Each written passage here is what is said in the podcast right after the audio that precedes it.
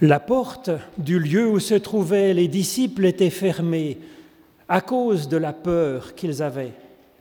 Jésus vint, se présenta au milieu d'eux et leur dit, La paix soit avec vous. Comme le Père m'a envoyé, moi aussi je vous envoie, recevez l'Esprit Saint. Chers amis, cette grâce de Dieu est pour vous, qui que vous soyez, quelle que soit votre foi ou votre absence de foi, quelles que soient vos convictions ou vos doutes, quel que soit votre parcours de vie et ce que vous êtes. Que la paix de Dieu soit sur vous, en vous, autour de vous. La peur est terminée, la vie l'emporte. Dieu est avec vous, il est pour vous, près de vous, il est en vous. Merci d'être là en ce dimanche de Pâques.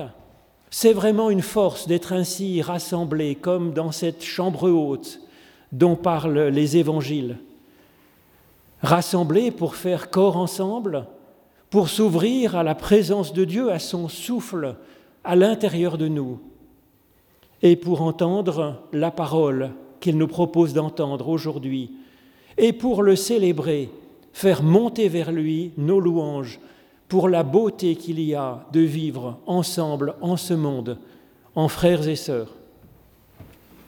C'est vers lui que nous faisons monter notre louange avec le premier chant qui est page 438, Chrétiens chantons le Dieu vainqueur, dont je vous propose de chanter les strophes 1, 2 et 6.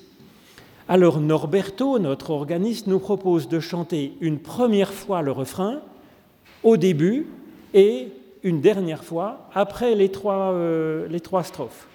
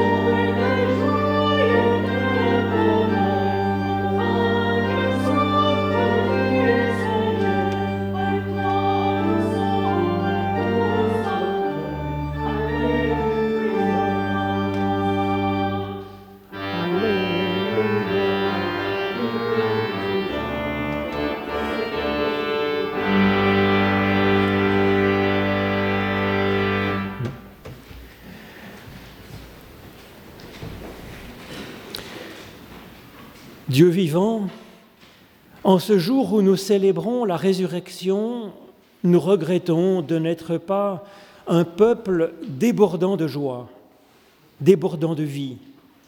Trop souvent, nous agissons et nous pensons comme si Jésus-Christ n'était pas venu et comme si tu n'étais pas vivant au milieu de nous et même en nous pour donner la vie.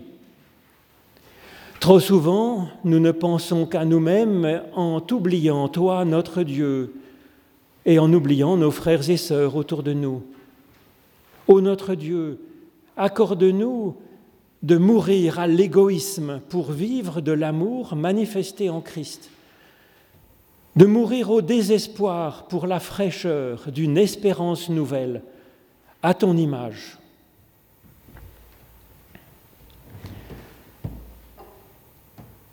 Mais Seigneur, quand nous regardons la croix de ton Fils, nous savons que tu nous as déjà pardonné, puisque l'amour du Christ qu'il manifeste par toute sa vie est ton amour, et que son pardon, même pour les soldats qui le crucifient, ce pardon témoigne du tien envers nous. En effet, tu as tellement aimé le monde que tu as donné ton Fils, ton unique, afin que nous puissions vraiment avoir confiance en toi et recevoir de toi encore la vie.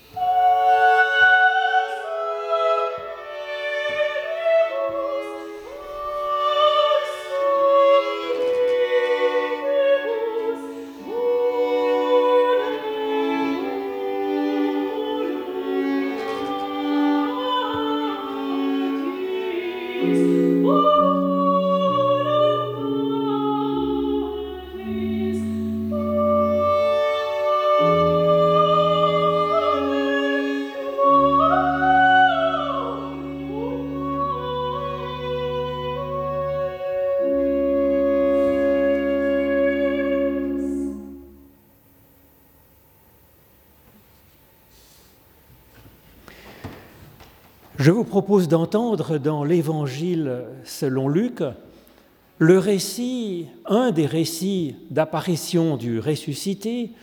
Ce sont deux hommes donc qui sont en marche vers Emmaüs. Deux hommes se rendaient à un village du nom d'Emmaüs, à 60 stades de Jérusalem, et ils parlaient ensemble de tout ce qui s'était passé. Pendant qu'ils s'entretenaient et débattaient ensemble, Jésus lui-même s'approcha et fit route avec eux. Mais leurs yeux étaient empêchés de le reconnaître. Il leur dit, Quelles sont ces paroles que vous échangez en marchant? Ils s'arrêtèrent, l'air sombre. L'un d'eux, nommé Cléopas, lui répondit, es-tu le seul qui, habitant à Jérusalem, ne sache pas ce qui s'est produit ces jours-ci? Quoi? leur dit-il Ils lui répondirent Ce qui concerne Jésus de Nazareth, qui était un prophète puissant en œuvre et en parole devant Dieu et devant tout le peuple. Et comment nos grands prêtres et nos chefs l'ont livré pour qu'il soit condamné à mort et l'ont crucifié? Nous espérions vraiment que ce serait lui qui apporterait la rédemption à Israël. Mais avec tout ça, c'est aujourd'hui le troisième jour depuis que ces événements se sont produits. Alors il est vrai que quelques femmes d'entre nous nous ont stupéfiés. Elles se sont rendues de bon matin au tombeau et n'ayant pas trouvé son corps, elles sont venues dire qu'elles avaient eu une vision d'ange qui le disait vivant. Quelques-uns de ceux qui étaient avec nous sont allés au tombeau et ils ont trouvé les choses tout comme les femmes l'avaient dit. mais lui, ils ne l'ont pas vu. Alors il leur dit, mais que vous manquez d'intelligence, que vous êtes lents à décider de faire confiance à tout ce qu'ont dit les prophètes. Le Christ ne devait-il pas souffrir de la sorte pour entrer dans sa gloire? Et commençant par Moïse et par tous les prophètes, il leur fit l'interprétation de ce qui, dans toutes les Écritures, le concernait. Lorsqu'ils approchèrent du village où ils allaient, ils voulaient aller plus loin, mais ils le pressèrent en disant, Reste avec nous, car le soir approche, le jour est déjà sur son déclin. Et il entra pour demeurer avec eux. Une fois installé à table avec eux, il prit le pain et il prononça la bénédiction. Puis il le rompit et le leur donna. Alors leurs yeux s'ouvrirent et ils le reconnurent, mais il disparut de devant eux.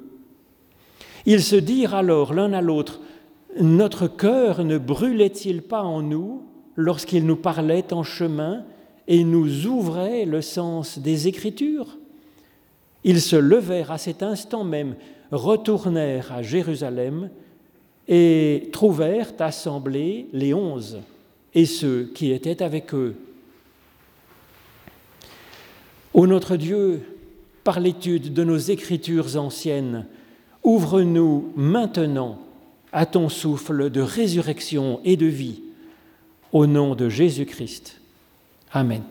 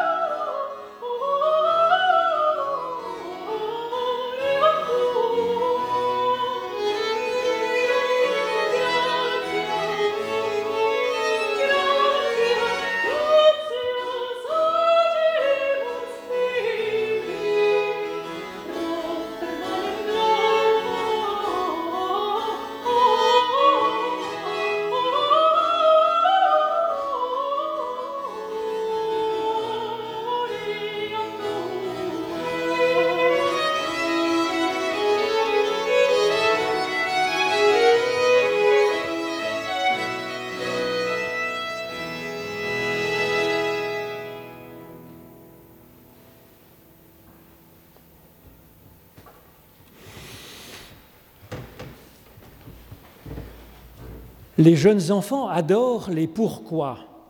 Et ils ont raison, parce que c'est comme ça qu'on avance, c'est comme ça qu'on apprend, c'est comme ça qu'on évolue. L'enfant se pose plein de questions parce qu'en fait, il désire grandir.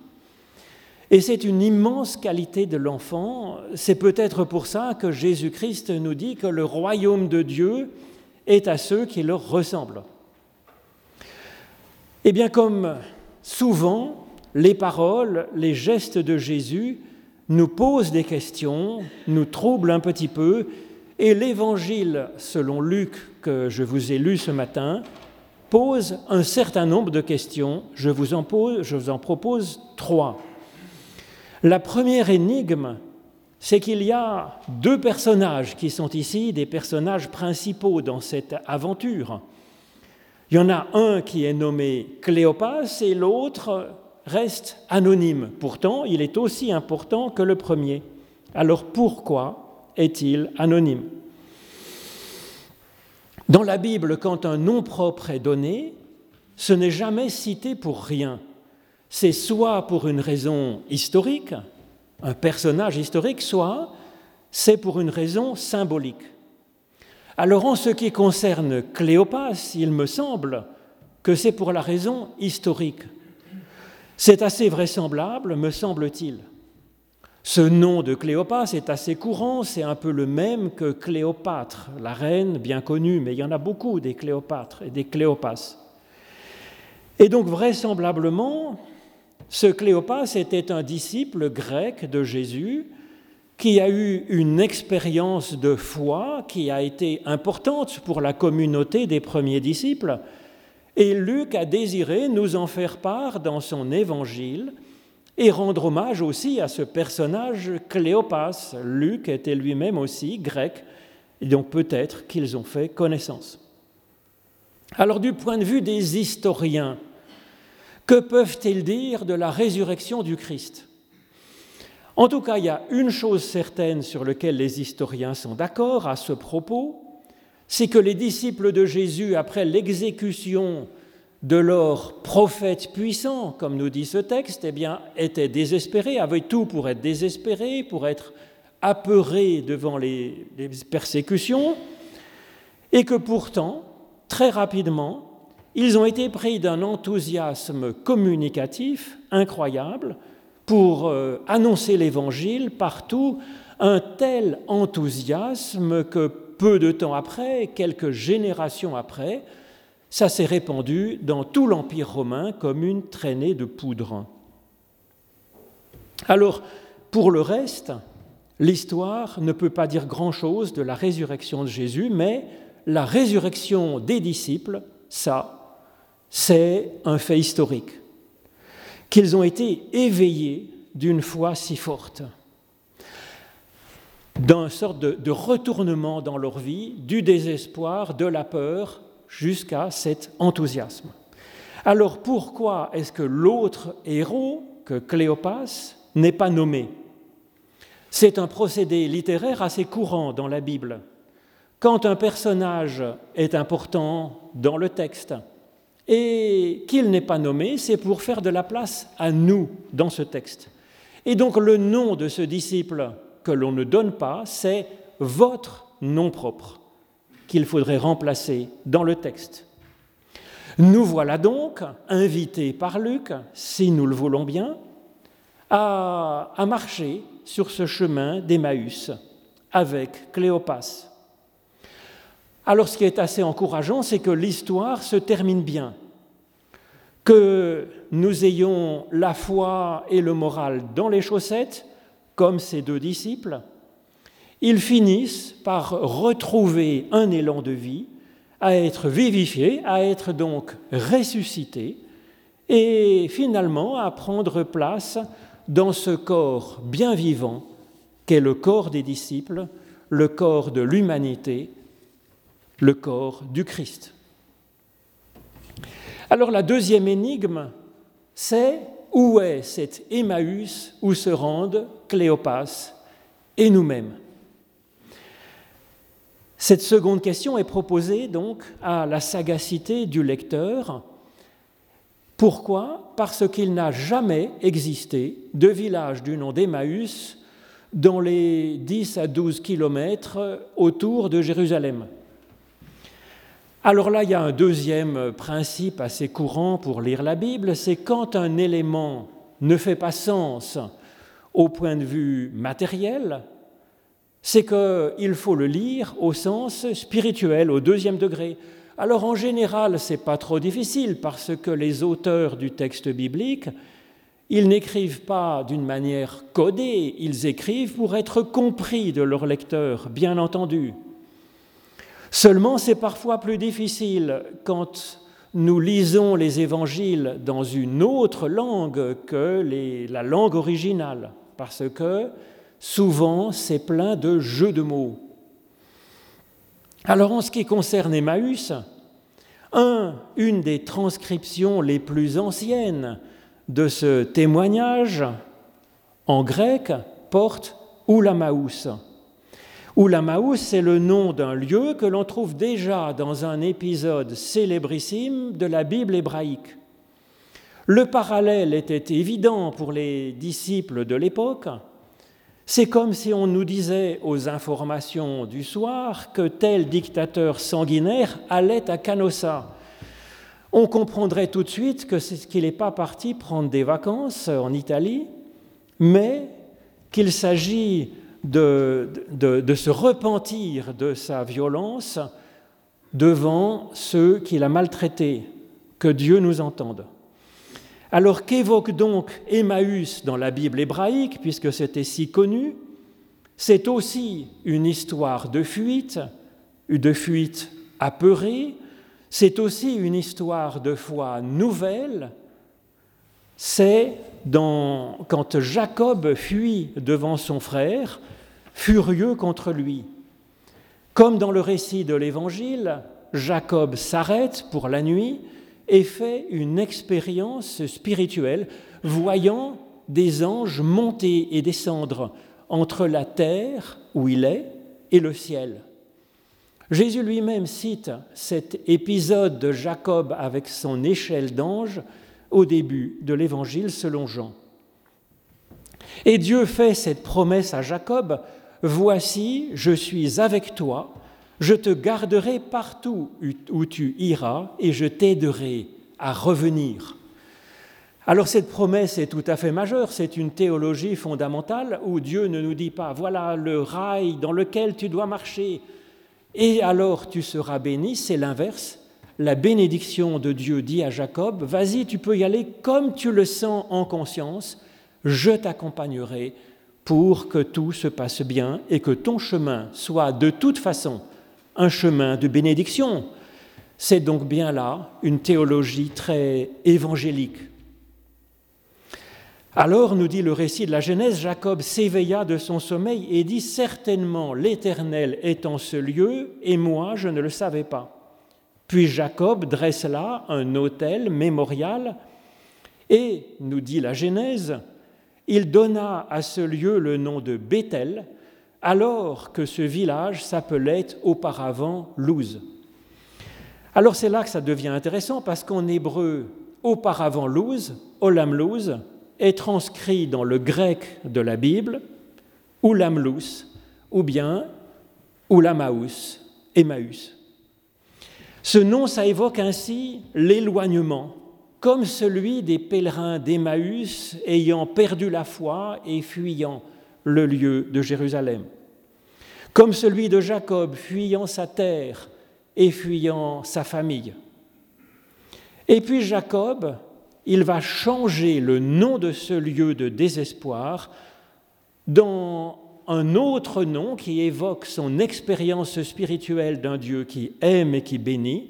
Il va appeler ce lieu Bethel, maison de Dieu, porte des cieux.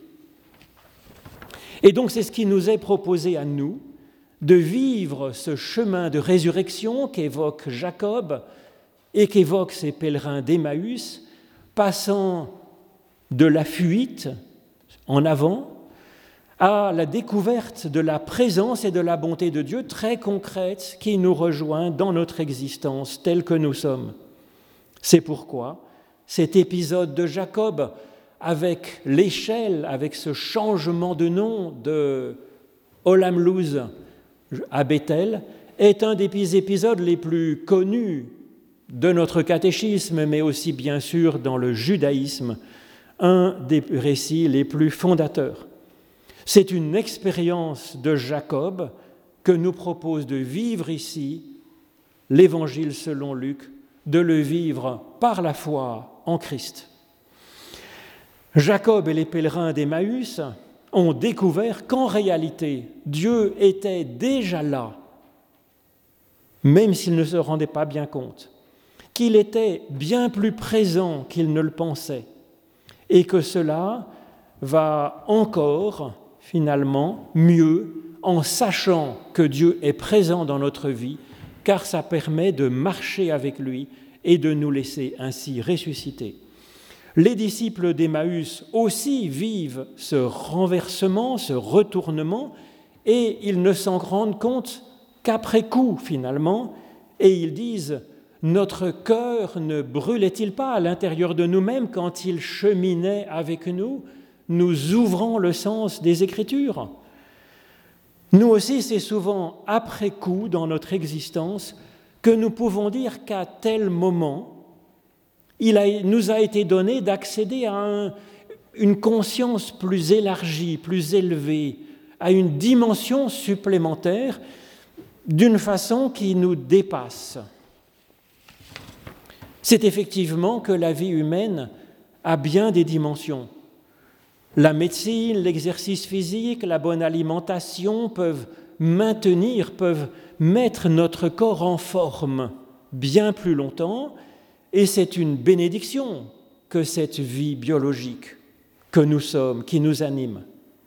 Nous avons aussi une vie psychique, la culture, la réflexion, l'art, les sciences humaines, l'éthique, et tout ce qui nous permet d'avoir un bon moral est très précieux. Mais il y a encore autre chose que cette vie biologique et cette vie psychique. Ce n'est pas le tout de la vie humaine, elle est plus riche encore que cela. L'humain a en lui une dimension de transcendance, une dimension supplémentaire. Et c'est une toute autre dimension. Et ce que l'on appelle la résurrection, c'est prendre conscience de cette dimension supplémentaire et de vivre par cette dimension supplémentaire, animant les deux autres dimensions. C'est ce dont parle l'éveil de Jacob, et c'est ce dont parle l'expérience à laquelle nous invitent les pèlerins d'Emmaüs. Ils saisissent ou ils sentent que cette autre dimension était déjà en eux, mais comme en germe, comme assoupie, et qu'ils ne le savaient pas. Pour parler de cette découverte, ces récits disent s'éveiller ou se lever. Ces deux termes sont ceux qui sont traduits dans nos Bibles en grec par le mot de ressusciter. Mais finalement, ces mots sont bien plus courants et bien plus à vivre quotidiennement que cette mystérieuse chose que l'on appelle la résurrection. Ces récits, ils nous disent ainsi que l'humain accède à un autre niveau de conscience, un niveau qui était comme en sommeil et dont nous n'avions pas encore finalement euh, la conscience d'être animés. Cependant, n'était-ce pas déjà une force qui a mis en route ses disciples sur le chemin d'Emmaüs? N'était-ce pas déjà cette force qui a mis Jacob sur le chemin? N'est-ce pas cela qui, vous a fait vous lever ce matin plutôt que de rester dans la couette et venir ici pour s'ouvrir à ce quelque chose de nouveau et de transcendant que l'on ne connaît pas encore? N'est-ce pas un bout de cœur brûlant déjà en vous comme le confessent les pèlerins d'Emmaüs? Ou est-ce que vous n'avez pas senti comme Jacob dans votre demi-sommeil de l'aube profonde comme une un effleurement d'ailes montant ou descendant sur vous? Eh bien, ressusciter alors, c'est comme quand on passe de l'état de sommeil à la vie éveillée. On était déjà vivant quand on était en sommeil, en train de ronfloter doucement. Et pourtant, le fait de s'éveiller, de ben, ça rend encore plus vivant, bien entendu, parce qu'on est consciemment vivant et puis que ça permet aussi de réfléchir, de prendre des décisions, de discuter entre nous. Et c'est finalement, comme quand Jacob était couché sur le sol et qu'il se lève dans une aube nouvelle, il peut à ce moment-là rendre grâce à Dieu et il va pouvoir avancer dans la vie tout différemment. Et sa vie va devenir bénédiction en abondance. Et quand on est couché à terre, comme l'était Jacob, on est déjà vivant. Seulement la position verticale, ça offre de toutes nouvelles possibilités, une autre dimension à la vie, d'avoir cette verticalité. Ça donne une vision plus élevée sur la vie, sur nous-mêmes, et ça donne une liberté de se déplacer, d'agir, de créer, de rencontrer. Et finalement, ces textes nous disent, nous sommes déjà bien plus ressuscités peut-être que nous le pensons. Et nos Emmaüs peuvent encore devenir pour nous des Béthel, des portes des cieux, d'une dimension encore nouvelle, transcendante, de bénédiction et où nous devenons bénédiction pour d'autres. C'est le sujet de ce récit de Luc, un cheminement de résurrection. Alors comment le vivre, ce cheminement? La première piste que nous donne ce texte, c'est de discuter comme les disciples discutaient entre eux. En effet, Luc nous dit littéralement que le Christ s'approche dans leur discussion et dans leur recherche commune. Il s'approche et leur parle. Oui, quelque chose de plus peut nous parler quand nous discutons entre nous. Et puis le Christ relit avec eux la Bible en entier, nous dit le texte. Rien que, ça.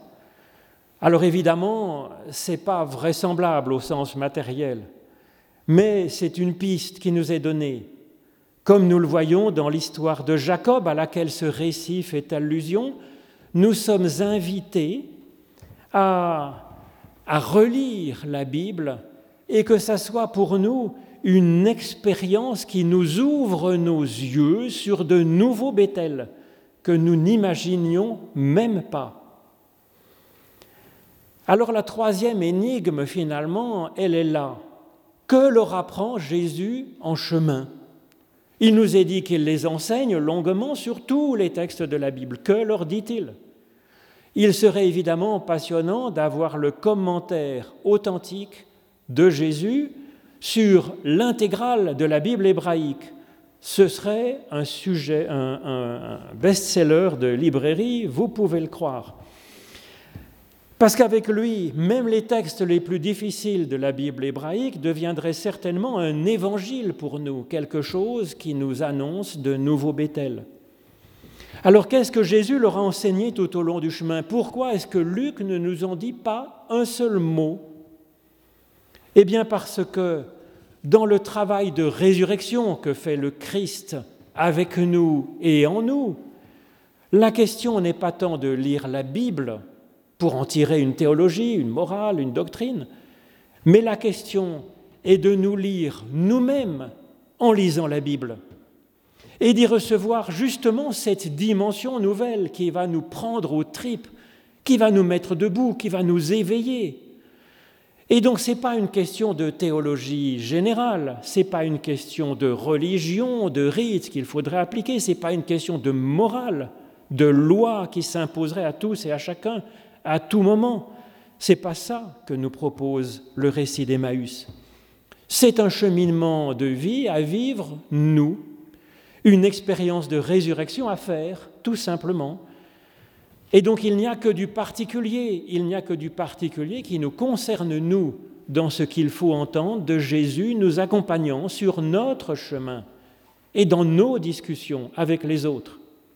Alors, comme ces pèlerins, nous ne voyons plus seulement le soir qui tombe, le jour qui décline peut-être, mais avec eux nous sentons que notre cœur chauffe, chauffe d'une vie nouvelle, en abondance, d'une vie qui déborde de vie, l'aube d'un jour.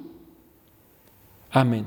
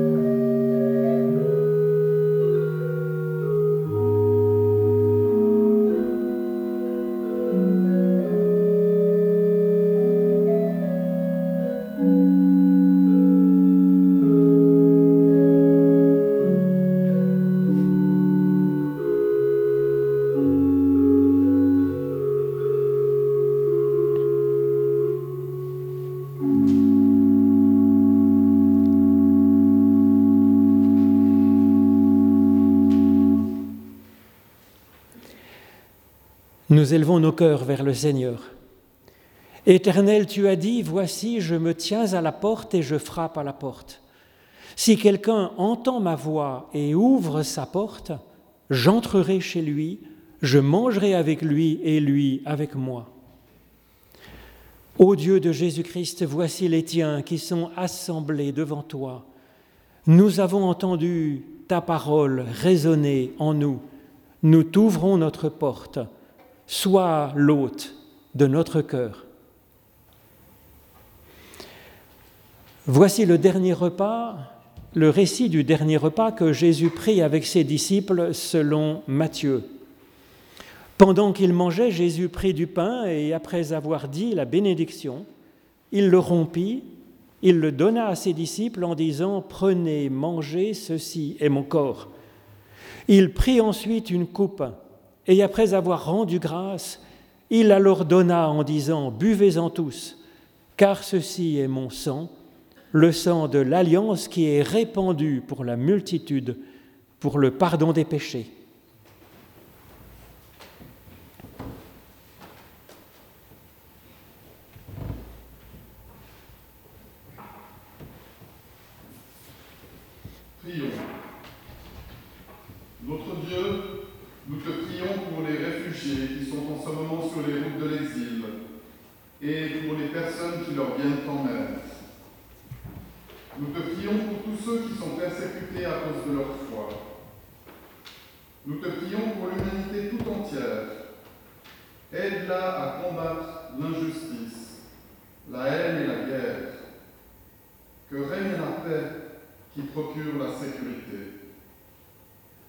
Nous te prions pour les personnes qui souffrent dans leur corps et dans leur âme.